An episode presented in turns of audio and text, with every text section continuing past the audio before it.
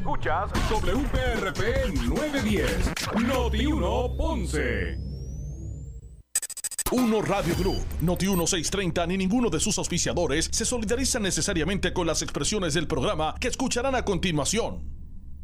Ponce en Caliente es presentado por Muebles por Menos. La temperatura en Ponce y todo el sur sube en este momento. Noti 1630 presenta Ponce en Caliente con el periodista Luis José Moura. Buenos saludos a todos y muy buenas tardes. Bienvenidos, soy Luis José Moura. Esto es Ponce en Caliente. Usted me escucha por aquí por Noti 1 de lunes a viernes a las 6 de la tarde, de 6 a 7. Aquí analizamos los temas de interés general en Puerto Rico, siempre relacionando los mismos con nuestra región. Así que bienvenidos todos a este espacio de Ponce en Caliente. Hoy, hoy es martes, martes 7 de eh, eh, marzo del año 2023. Así que gracias a todos los que nos escuchan eh, a través del 910 AM de Noti1 desde el sur de Puerto Rico y también a los que nos escuchan a través de la frecuencia radial FM, el 95.5 en su radio. Así que gracias a todos por su audiencia. Hoy vamos a estar conversando en la primera parte del programa con el eh, doctor César Vázquez del proyecto Dignidad, quien aspiró eh, las pasadas elecciones generales a la gobernación por el, partido eh, Proyecto Dignidad. Así que vamos de inmediato a darle la bienvenida. Así que saludos, buenas tardes, gracias por acompañarnos, doctor. Doctor César Vázquez. Saludos, Maura, saludos a ti y a todo tu público. Bueno, gracias como siempre, doctor. Eh, por atendernos. Sé que, que este fin de semana pasado en Ponce eh, tuvo, ¿verdad? Hubo una asamblea del proyecto Dignidad eh, como parte de lo que ha sido, han sido los procesos de reorganización de cara a lo que van a ser ¿verdad? Los, los, procesos eleccionarios. Estamos en un año preeleccionario, se acercan las elecciones generales, las primarias, todos estos procesos. Cuéntenos un poquito, ¿verdad?, de eh, el, desarrollo ¿verdad? de lo que se estableció en el proceso, en, ese, en esa asamblea en Ponce, eh, ¿verdad? y cuál es la ruta que lleva de cara a, a, lo que van a ser los comicios próximos generales, eh, doctor. Bueno, para empezar la convención superó nuestras expectativas. Reunimos allí sobre 600 personas. Realmente era un, un evento para comenzar el proceso de erradicación de, candidaturas regionales. Y comenzamos la convención en un, con varias conferencias para capacitar a los, a los candidatos o a los aspirantes de candidaturas, eh, algo que hemos llamado el Instituto de Dignidad. Allí se habló de política y ética, de la realidad económica de Puerto Rico, del proceso para erradicación de candidaturas, de todos los documentos que necesitan. Y por la tarde tuvimos la parte verdad política que abrió con, con la sorpresa de un grupo de bombas plena de Ponce. Y luego hablaron la licenciada Licia Muñiz, la senadora Jan Rodríguez y yo como presidente. Y hablamos un poco de dónde estábamos, a dónde queríamos llegar y cómo íbamos a llegar allí. Así que eh, eso terminó con otro grupo de bombas plena y con un entusiasmo, una alegría, una solidaridad, un sentido de esperanza, un sentido de propósito espectacular. Para nosotros fue una, actividad eh, inolvidable y nada, y estaremos construyendo sobre eso. El propósito que tenemos es radicar candidaturas, todas las candidaturas posibles, ¿verdad? Todos los puestos electivos, eh, 78 alcaldías con sus respectivas legislaturas municipales, las candidaturas por distrito, senado, eh, eh, también distritos representativos y posteriormente, después del verano, pues decidir cómo vamos a manejar lo, lo de las candidaturas ¿verdad? nacionales, eh, gobernación eh, y este, comisaría residente, quienes, quienes irían al Senado y a la Cámara por, por acumulación. Así que dijiste algo, Año preeleccionario, bueno, la realidad es que la campaña está encendida Desde ya. rato. y esa, esa, esa es nuestra realidad. Es correcto. De verdad que sí, eso, eso, eso lo hemos visto. Eh, ahora con verá los procesos eh, primaristas próximos para después las generales, como que ha arrancado la, la, la, ¿verdad? lo que es la campaña política de los partidos, buscando posicionarse, los candidatos, ¿verdad? Con sus aspiraciones. Ha comenzado, sí, desde mucho antes. De hecho, nos decía eh, el presidente de la Cámara, y en ese sentido él hablaba de los dos partidos, él decía, bueno, la verdad es que con la experiencia que yo tengo, este año como que ha arrancado con mucho más tiempo los aspectos de campaña y él decía, eso es malo, porque entonces eh, unos y otros, eran los que eh, los proponentes, era él, él refiriéndose a la legislación, eh, la, propongo un rojo, la propongo un azul o el que sea, pues unos se van a oponer simplemente porque no las propusieron ellos y, y, que, y que va a incidir lo político en, en, en la consideración legislativa y él lo veía como negativo. Pues mira, esa es una realidad. Aquí hay gente que por no beneficiar a un contrario perjudican a un pueblo y tristemente es uno de los grandes problemas que tiene la política en, Puerto Rico, ¿verdad? Eh, como te habrás dado cuenta, el partido en el poder, el PNP, ha identificado que nosotros somos el peligro fundamental que ellos enfrentan asumen que el PPD ya no es eh, contendiente, pero quieren asegurarse, ¿verdad?, de que el éxodo de gente conservadora hacia Proyecto de Unidad se pare y, y, hasta quisieran revertirlo, ¿verdad? Pero yo, yo creo que Puerto Rico se ha dado cuenta de que los dos partidos que nos se han alternado en el poder son los que nos han llevado a la quiebra económica y moral y que no lo van a resolver. La realidad es que ellos se acostumbraron al poder, ven el gobierno como una manera de enriquecerse y, y sencillamente pues no, no, no se van a ir meramente voluntariamente, literalmente tendremos que sacarlo de allí y aquí es donde entra eh, nuestras posibilidades de triunfo. Una de las cosas, de las ideas que quisimos comunicarle a nuestra gente, es que podemos ganar.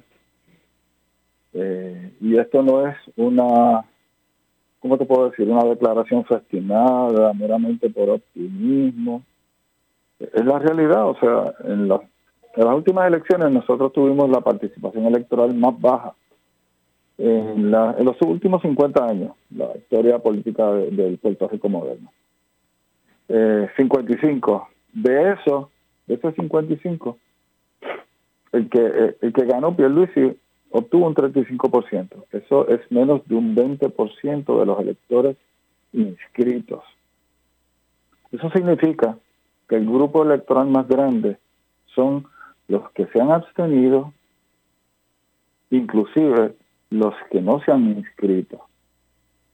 Así que eh, allá afuera está el grupo que no pertenece en este momento a ningún partido, que no se ha sentido representado por las opciones tradicionales y que pudieran ver en Proyecto de Unidad el instrumento político para ellos encauzar ¿verdad? sus preocupaciones sobre Puerto Rico. Proyecto de Unidad en este momento es el único partido conservador y si la gente lo entiende así, pudiéramos nosotros en, la las próximas elecciones convertirnos en la segunda fuerza política, inclusive pudiéramos ganar las elecciones. Para eso, obviamente, vamos a presentar eh, una, una plantilla completa de candidatos, porque Puerto Rico no aguanta cuatro años más, ocho años más en la dirección que llevamos. Si nosotros queremos tener esperanza en esta tierra, tenemos que cambiar la dirección que lleva nuestro, nuestro país y para eso necesitamos otro gobierno de gente honesta, de gente que realmente venga a servir, de gente que no tenga las manos amarradas, de gente que esté dispuesta a, legislar para el bien de todo el mundo, crea lo que tú creas o no lo crea, ¿verdad?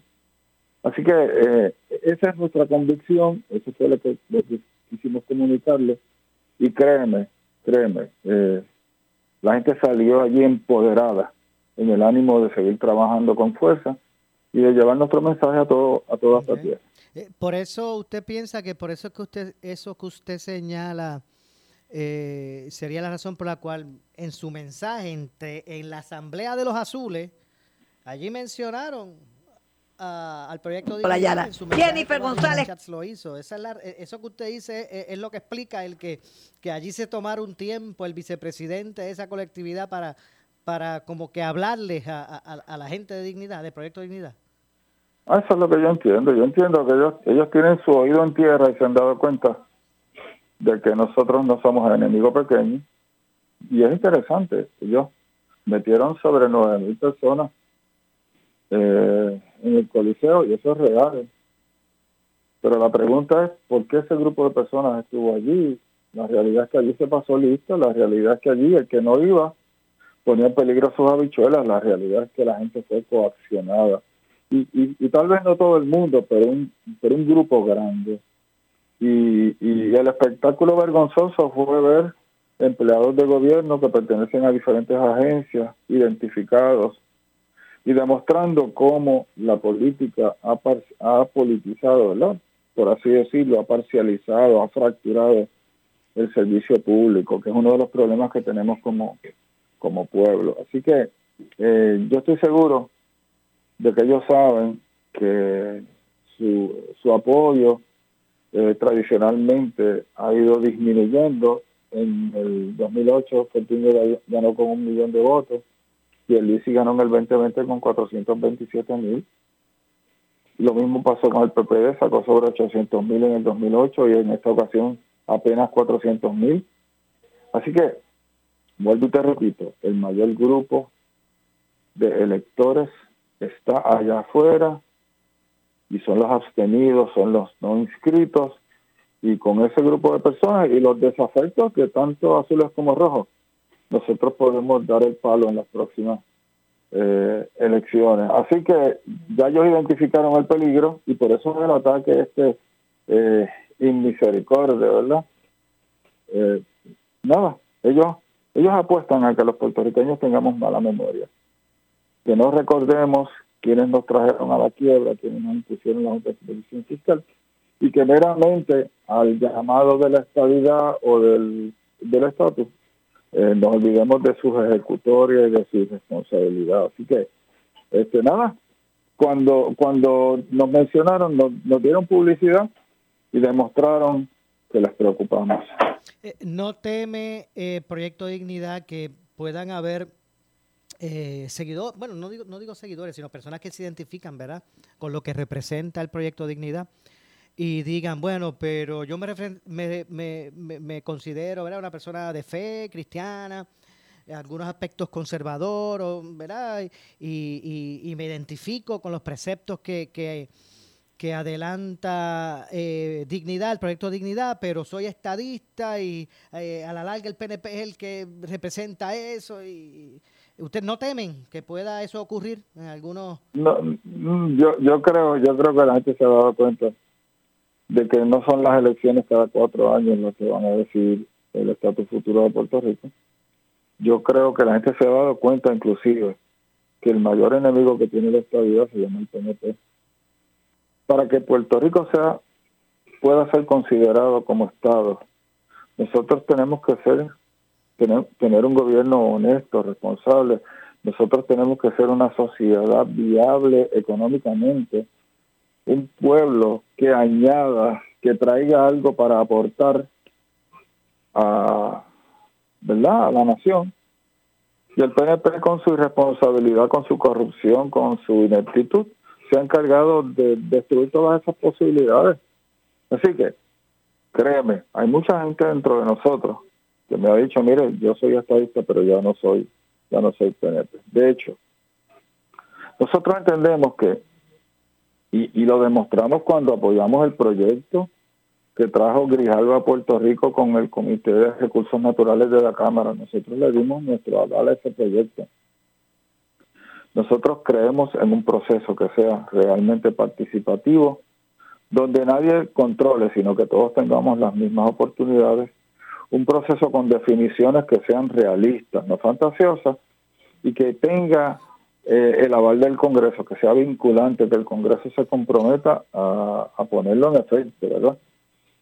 En ese, en ese, en ese proceso, cualquier miembro del Proyecto de Unidad podrá votar por la fórmula que entienda que es la mejor para Puerto Rico. Pero mientras eso ocurre, nos tenemos que unir para resolver los problemas inmediatos que Puerto Rico tiene. Si nosotros no resolvemos nuestros problemas, no habrá pueblo que tome una decisión más adelante. O sea. De hecho, doctor, algo, algo tendrá que explicar el que el plebiscito pasado, ¿verdad? La estadía saca una cantidad de votos mucho mayor a la que el PNP en, la, en las elecciones.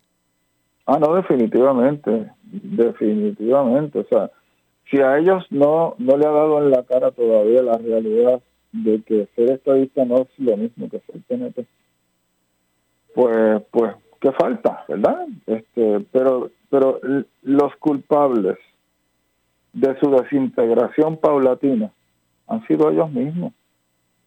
Eh, la gente se sintió defraudada, desilusionada, sintió que ya ellos no los representaban, se dieron cuenta de que esta fachada de, conservadores era eso, una fachada, una apariencia, y que estaban literalmente defendiendo todas las posturas sociales, ¿verdad? Igualitas a la izquierda. Así que ya, ya mucha gente se ha abierto los ojos, se ha desencantado. Y por eso es que el proyecto de unidad está teniendo tanta fuerza. Eh, doctor, ahí, tengo que preguntarle sobre un tema. Eh, ¿verdad? ante la coyuntura que recientemente estuvieron en, eh, Ponce en su convención. Eh, eh, en Ponce se, desarrolló un, ¿verdad? un asunto, una controversia que tuvo sus matices también a nivel isla, no solamente se quedó en la, en la ciudad. tras unas expresiones que hiciera la primera dama de la ciudad de Ponce, ella en un momento dado se expresó con relación a unos aspectos culturales, eh, como el carnaval de Ponce. Eh, también se expresó sobre unos eh, asuntos específicos. De hecho, a preguntas, ¿verdad? a ella le preguntan y contesta.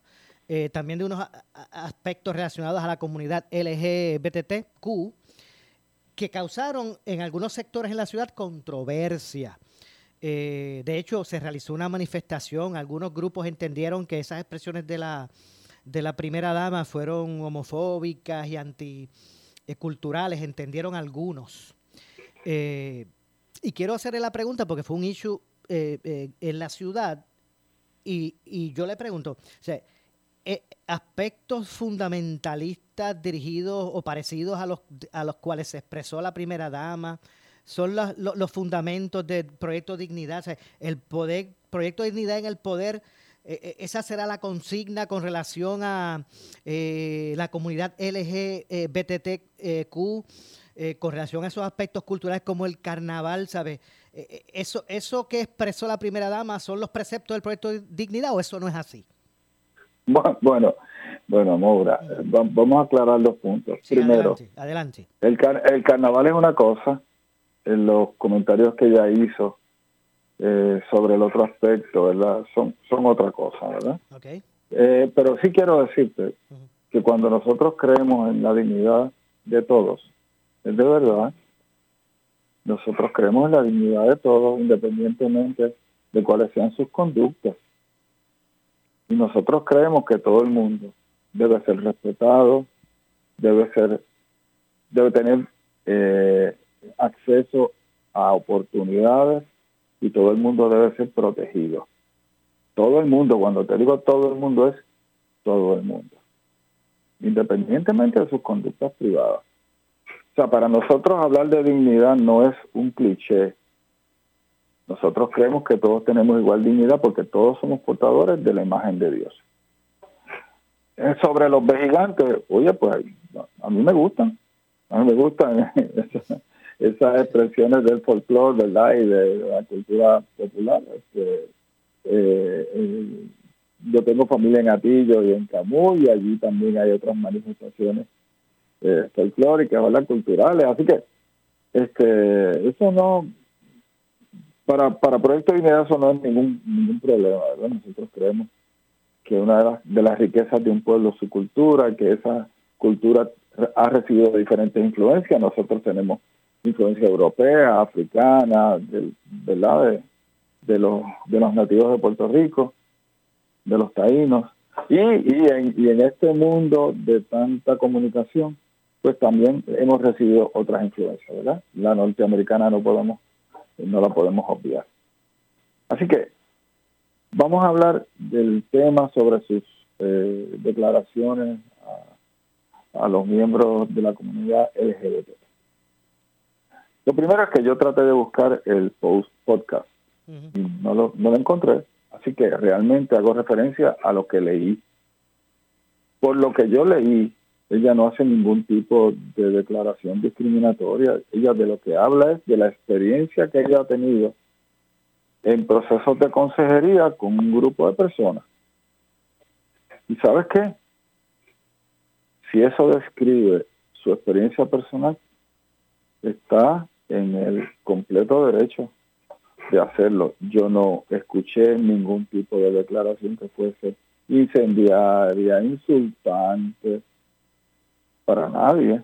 Tampoco escuché que, que ella eh, llamara a un discrimen contra estas personas. Así que yo, pienso que cuando yo leía los comentarios sobre las declaraciones y leía las declaraciones, sentía que, que estaba eh, frente al, al, ejercicio donde lo que se dice no tiene que ver con a lo que se referencia, ¿verdad?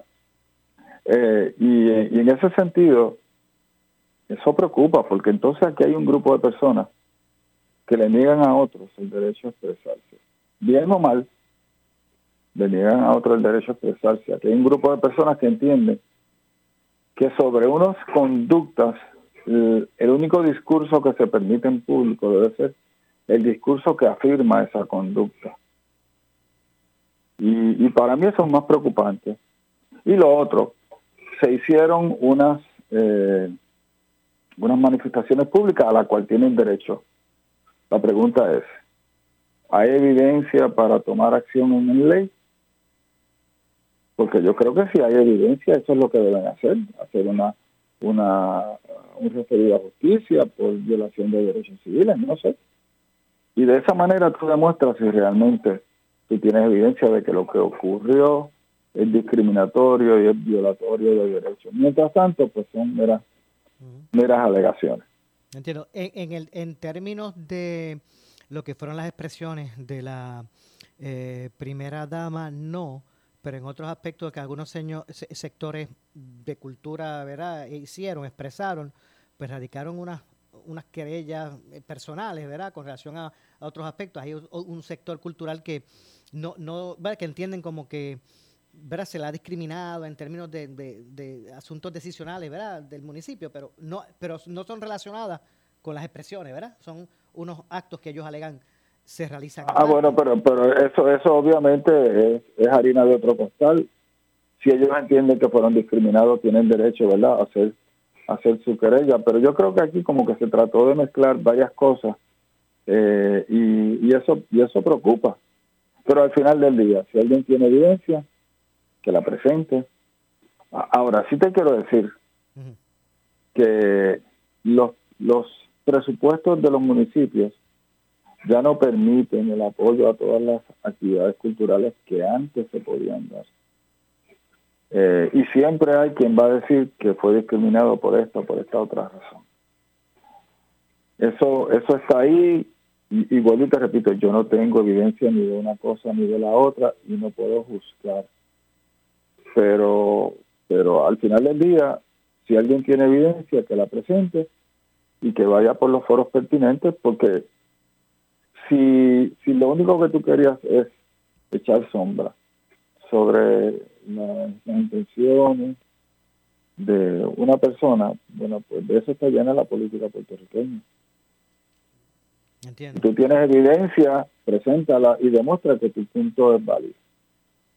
Bueno, estaremos, ¿verdad? Obviamente atentos al desarrollo de todo eso. Doctor, como siempre, Gracias por, por atendernos, como siempre. Ah, ay, gracias a ustedes por la oportunidad de expresarme un saludo a todos. Seguro que sí, gracias doctor. Ah, disculpe, se me quedó algo, se me quedó algo. ¿Para cuándo es que van a determinar las posiciones nacionales, verdad?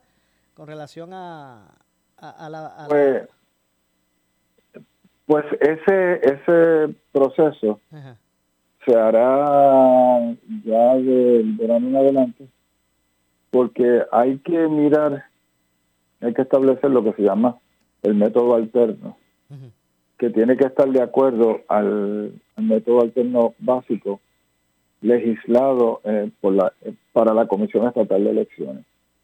Eso hay que mirarlo. Y entonces, a base de eso, pues formar nosotros el nuestro.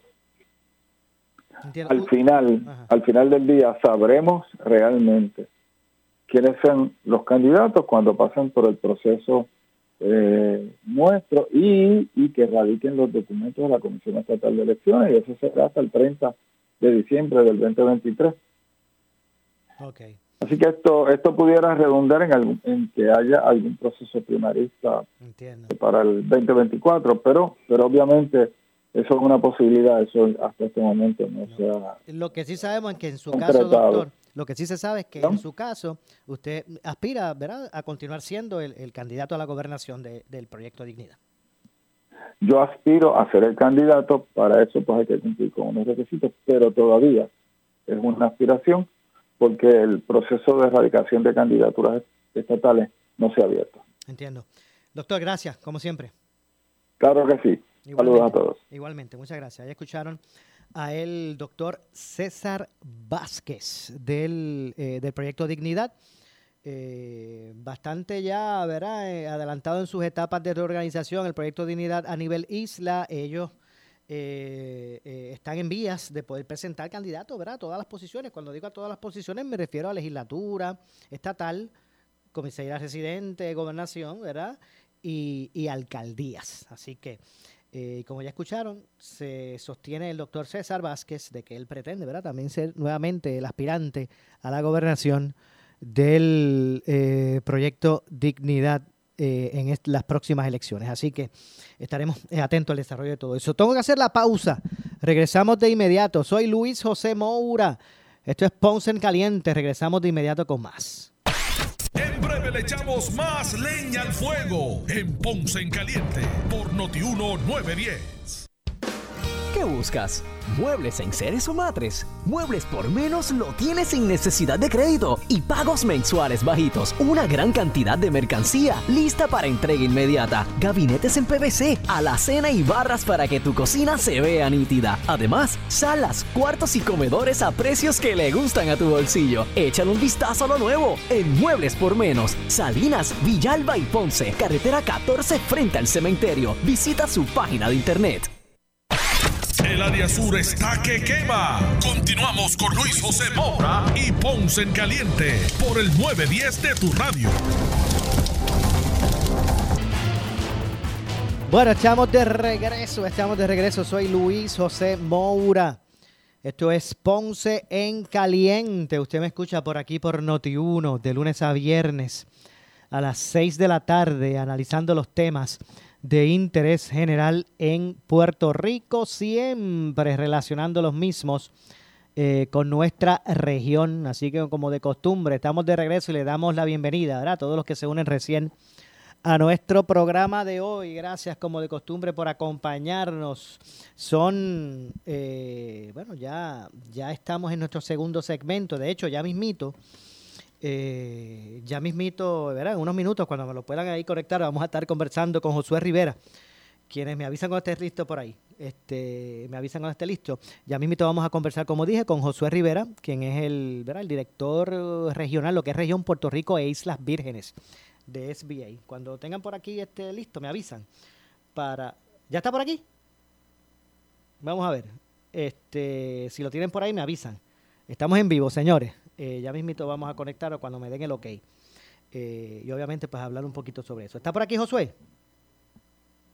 Bueno, ya mismito, vamos a ver si ya mismito me lo, me lo conectan. Obviamente queríamos conocer cómo se, ha estado, se han estado desarrollando, ¿verdad? Eso, esas asistencias, eso, eh, esos fondos disponibles a través de SBA para lo que han sido varias instancias como lo son los terremotos, entre otras cosas. Josué Rivera pues está a cargo, dirige lo que es la región de, de Puerto Rico y, las eh, Islas Vírgenes. Así que ya mismito me avisan si está ready para, para conversar con él y poder este eh, llevar a llevar a cabo eh, o, conocer la información de lo que se ha hecho, lo que está disponible, qué es lo que hay por ahí, ¿verdad? Con relación a, esa asistencia. Bueno, se nos cayó la llamada, pero ya mismito estaremos nuevamente, ¿verdad? Haciendo la conexión.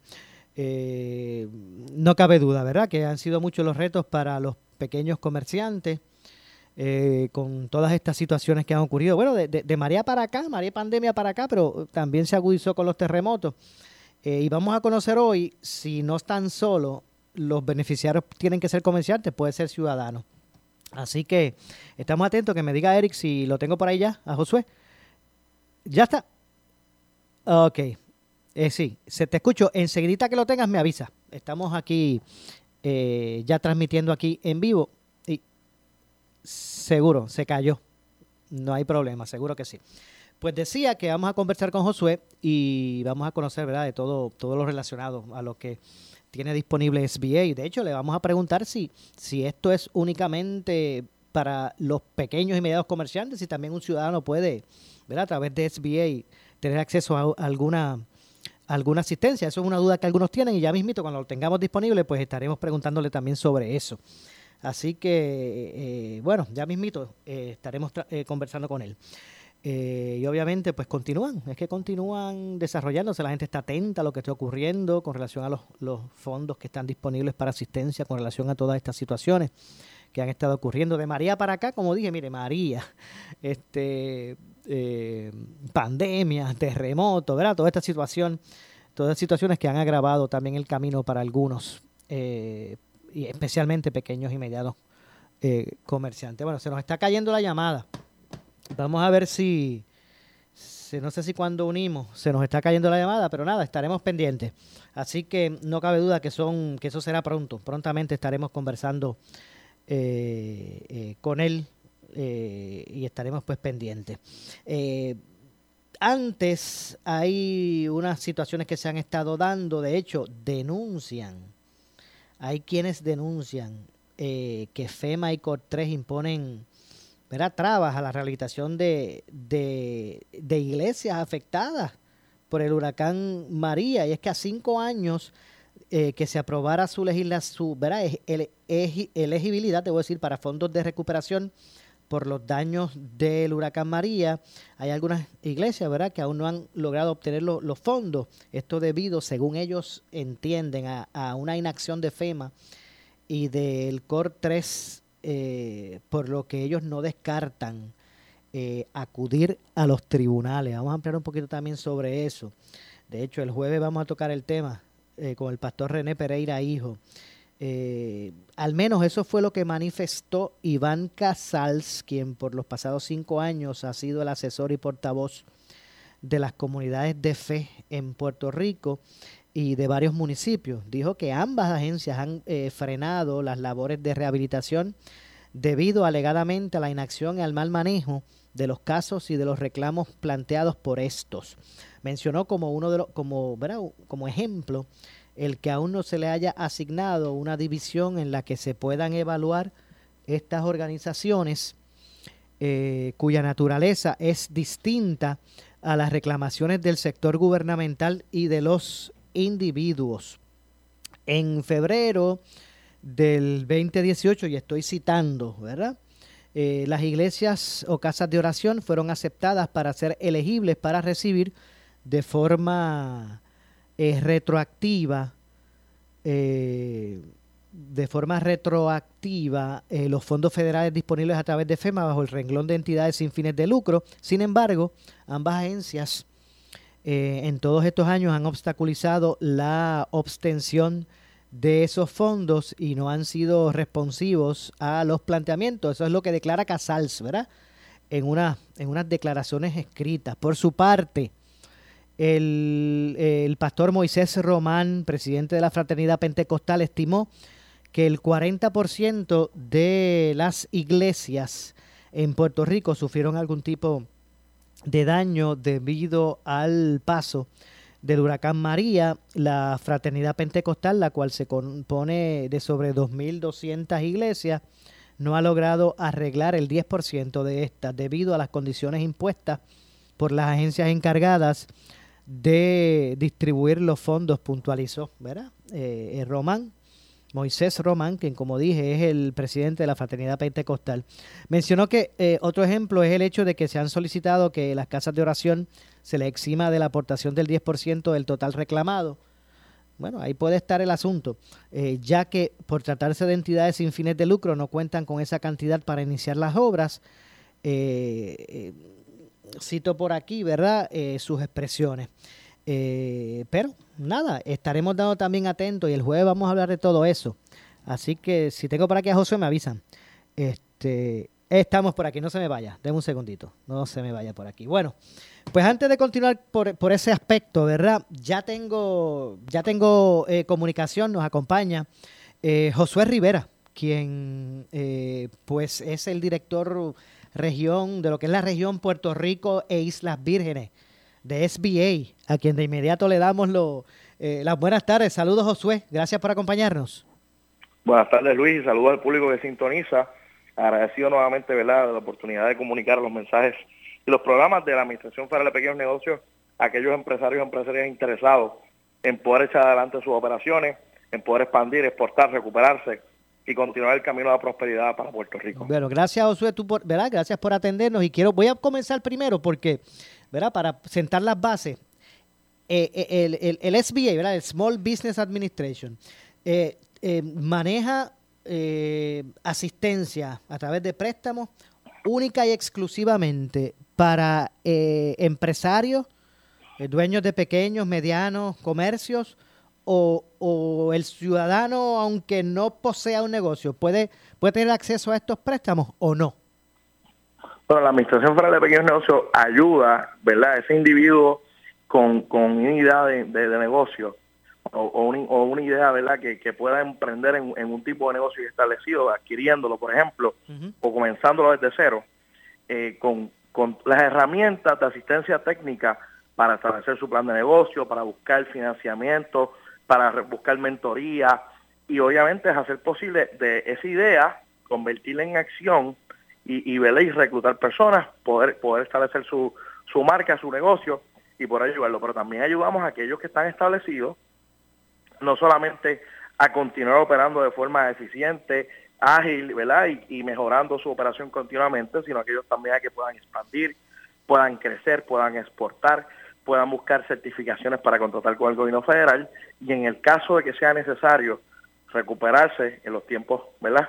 De desastres naturales. Ok, entiendo. Así que eh, pueden también, ¿verdad? Dan esa asistencia a ese emprendedor que, que, que, pretende, ¿verdad? encaminar este, ¿verdad? El, el, establecimiento de, un, de una empresa. Así mismo. Y lo hacemos a través de diferentes programas. Tenemos programas de asistencia técnica que lo hacemos a través de los Centros de Desarrollo de Pequeñas Empresas y Tecnología. Tenemos unos ubicados en el área sur de Puerto Rico, en el área oeste de Puerto Rico, en el centro de la isla, eh, en la Universidad Interamericana de Puerto Rico, tiene una alianza cooperativa con SBA, donde nosotros subvencionamos parte del programa de asistencia técnica a través de los centros de desarrollo de pequeñas empresas. Y esa alianza lleva 25 años en Puerto Rico. Tenemos centros en la Universidad Interamericana de Ponce, la Universidad Interamericana de San Germán, en la Universidad Interamericana de, Barranquitas, específicamente en el área de la eh, sur eh, y, centro y, oeste de Puerto Rico, eh, enfocada, ¿verdad?, en, proveer asistencia técnica, empezar ese plan de negocio, buscar esa, esa oferta de financiamiento, cuáles son los documentos que necesito para solicitar los préstamos de desastre SBA y, y proveerles ayuda. También lo hacemos a través de la formación y capacitación. Proveemos también talleres, hacemos ferias, proveemos eh, conexiones de, de, acceso a capital, como lo hicimos en San Germán hace, hace una semana atrás, ¿verdad? Donde llevamos un evento cumbre de unir a todas las instituciones financieras, a las entidades de apoyo del ecosistema empresarial y entidades sin fines de lucro que son de desarrollo económico, conjunto las, las organizaciones y las agencias, diferentes agencias estatales, para que en un solo lugar conectaran los negocios. Y eso es lo que buscamos hacer continuamente para acercar a los negocios a las oportunidades, a los incentivos, a la asistencia técnica y que estén mejor preparados para no solamente emprender en su negocio, sino continuar, expandir, recuperarse y poder verla proveerle prosperidad a la comunidad que sí. Ok. Eh, eh, explícame eso de los préstamos, ¿verdad? Porque hay gente que dice, ¿cómo es? Voy a coger un préstamo, pero eso, es lo que yo quería. No, no es lo que yo quería, endeudarme más. Explícanos un poco de eso.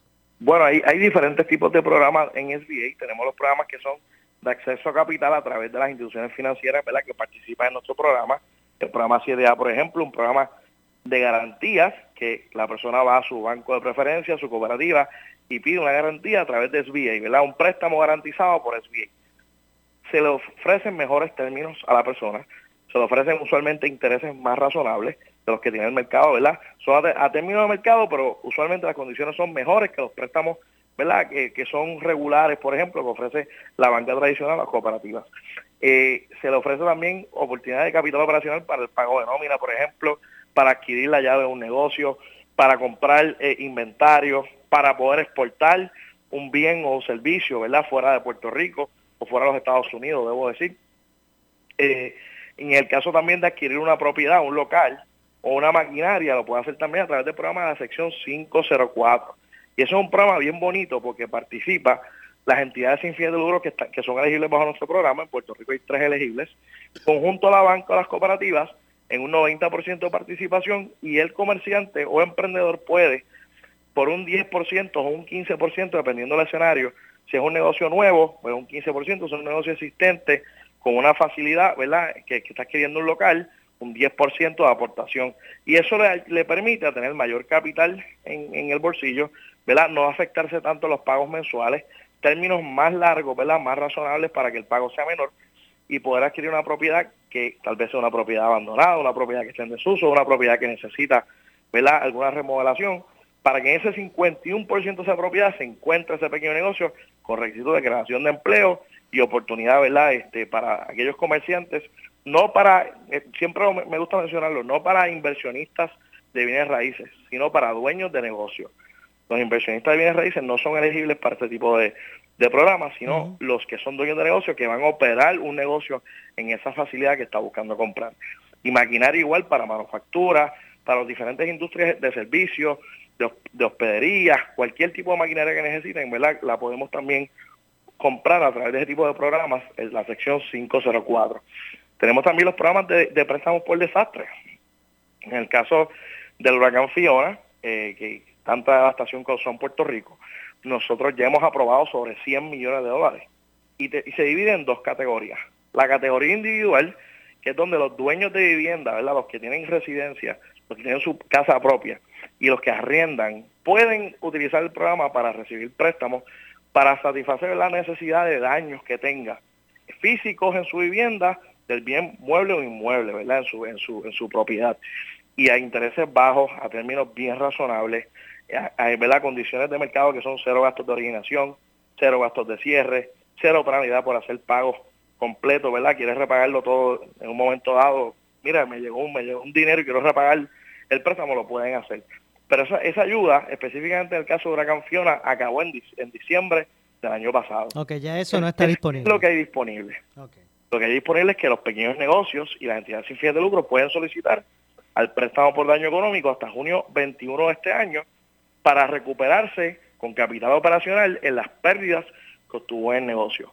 Y lo van a hacer intereses desde el 3.04%, con los mismos términos que de cero gastos de originación, cero gastos de cierre, cero penalidades, 12 meses de diferimiento de los pagos y hasta 30 años para poder repagar. Imagínense, 30 años. De hecho, y lo que tengo que reconocer es que esto, estos préstamos de SBA de verdad que el porciento este de, interés, el porcentaje, el porciento de interés, eso no se consigue en la banca eh, privada en ningún lado.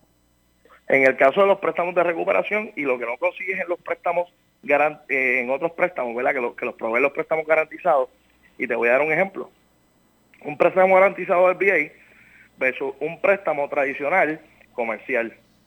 El préstamo tradicional comercial le dieron un, tiempo de diferimiento en los pagos, pero tuvo que empezar a pagar. En el caso de la pandemia, cuando tenían los préstamos garantizados, SBA hacía pago bajo, la sección 1112 del CARES Act y del Economic Aid Act para poder ayudar a esos comerciantes a repagar sus deudas.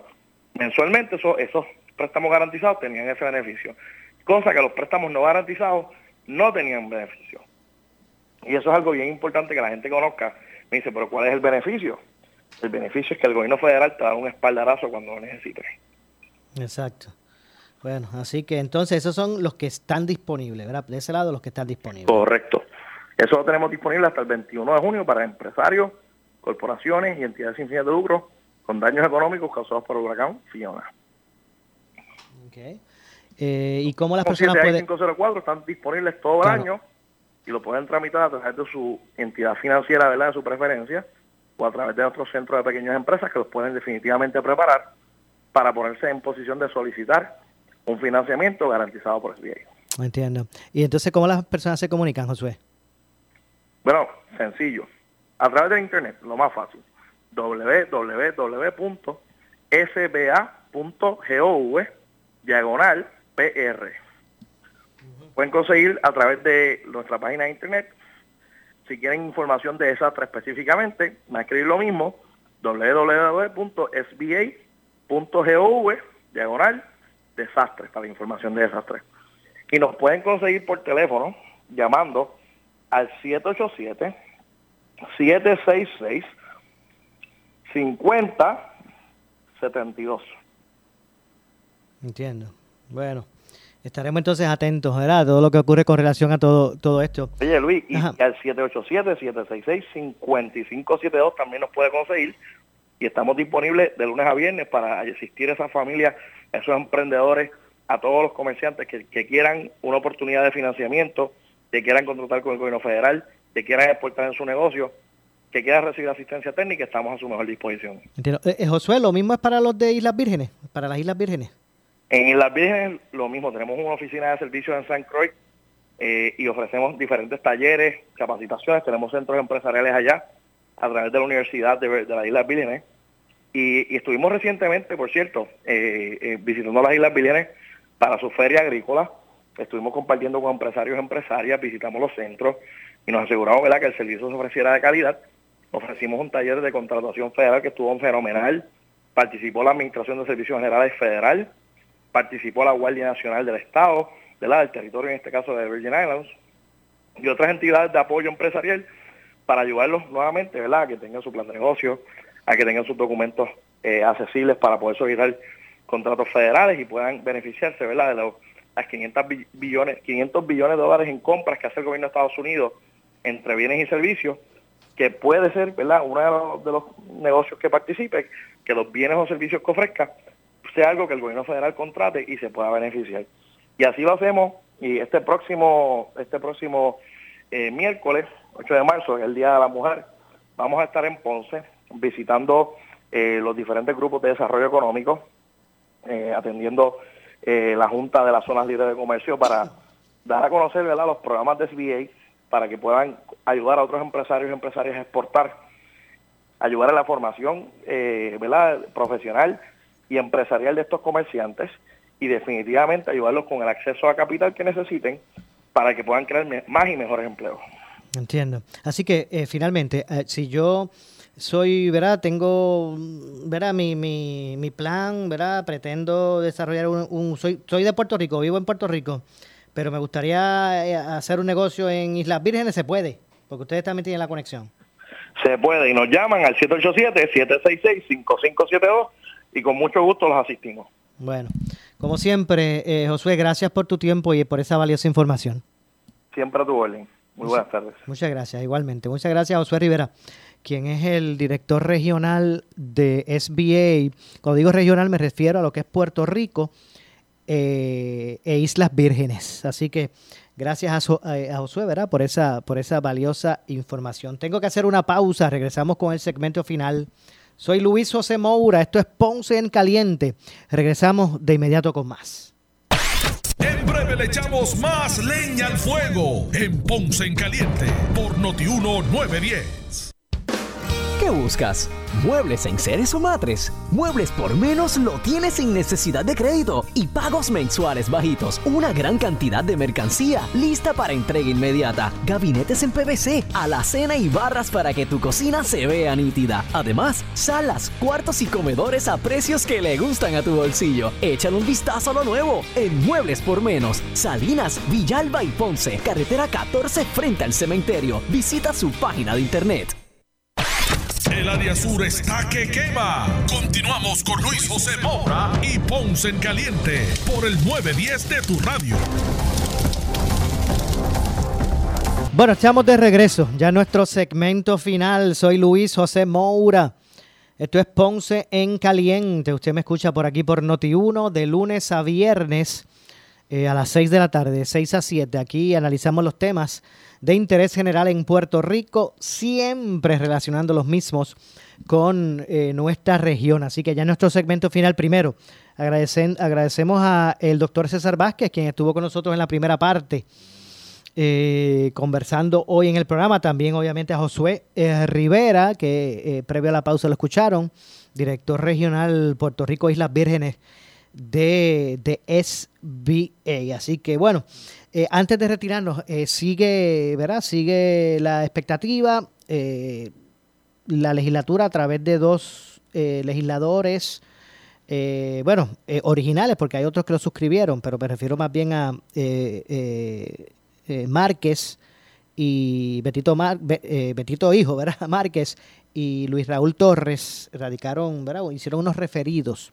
Ellos insisten el que, en que el contrato que se estableció con la empresa Genera PR pues está ¿verdad? Eh, en violación a los eh, estándares que establece la ley 17 eh, y que basado en eso se debería pedir la, la nulidad, ¿verdad? Hacer nulo el contrato. Ellos entienden que la ley habla de que ninguna empresa en ese sentido que tenga cargo de estos aspectos de generación o de ¿verdad? los aspectos de energía eléctrica, pues pueden tener más del 50% de los activos a su cargo.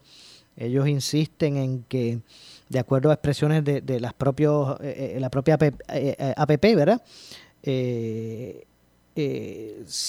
tendrían el control de un 70%. Y ellos insisten ¿verdad? En, en, que hay unos estatutos que, que están violando leyes antimonopolísticas y han radicado, ¿verdad? En, justicia y en, creo que la Comisión también de, eh, Servicio Público, eh, pues radicaron las querellas en busca de que estos entes adjudiquen. Esos entes lo que les correspondería, si es que entienden o le dan validez a los planteamientos de ese referido, pues serían ellos los que tendrían que llevar a, a, justicia eh, los argumentos. Así que eso será parte del debate eh, público eh, esta semana.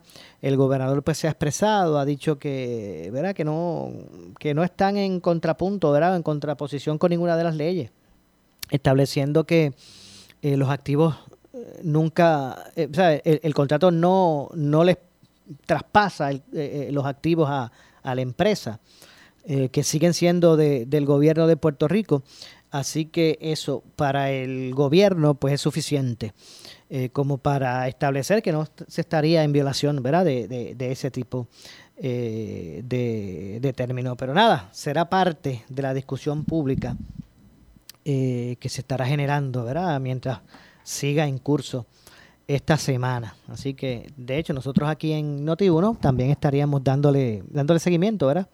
Eh, a, todo, a todo este asunto. Así que lamentablemente se nos ha acabado el tiempo. Yo, como de costumbre, regreso, estaré de regreso mañana eh, a las 6 de la tarde, como de costumbre aquí en Ponce en Caliente. No cabe duda que, ¿verdad? que sigue, siguen en desarrollo los temas de interés. Usted no se despegue de la programación de Noti1, aquí con todos los programas y todos nuestros recursos.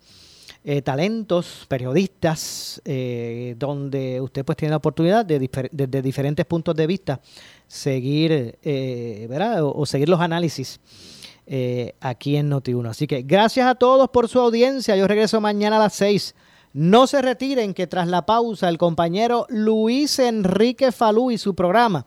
Así que tengan todos buenas noches.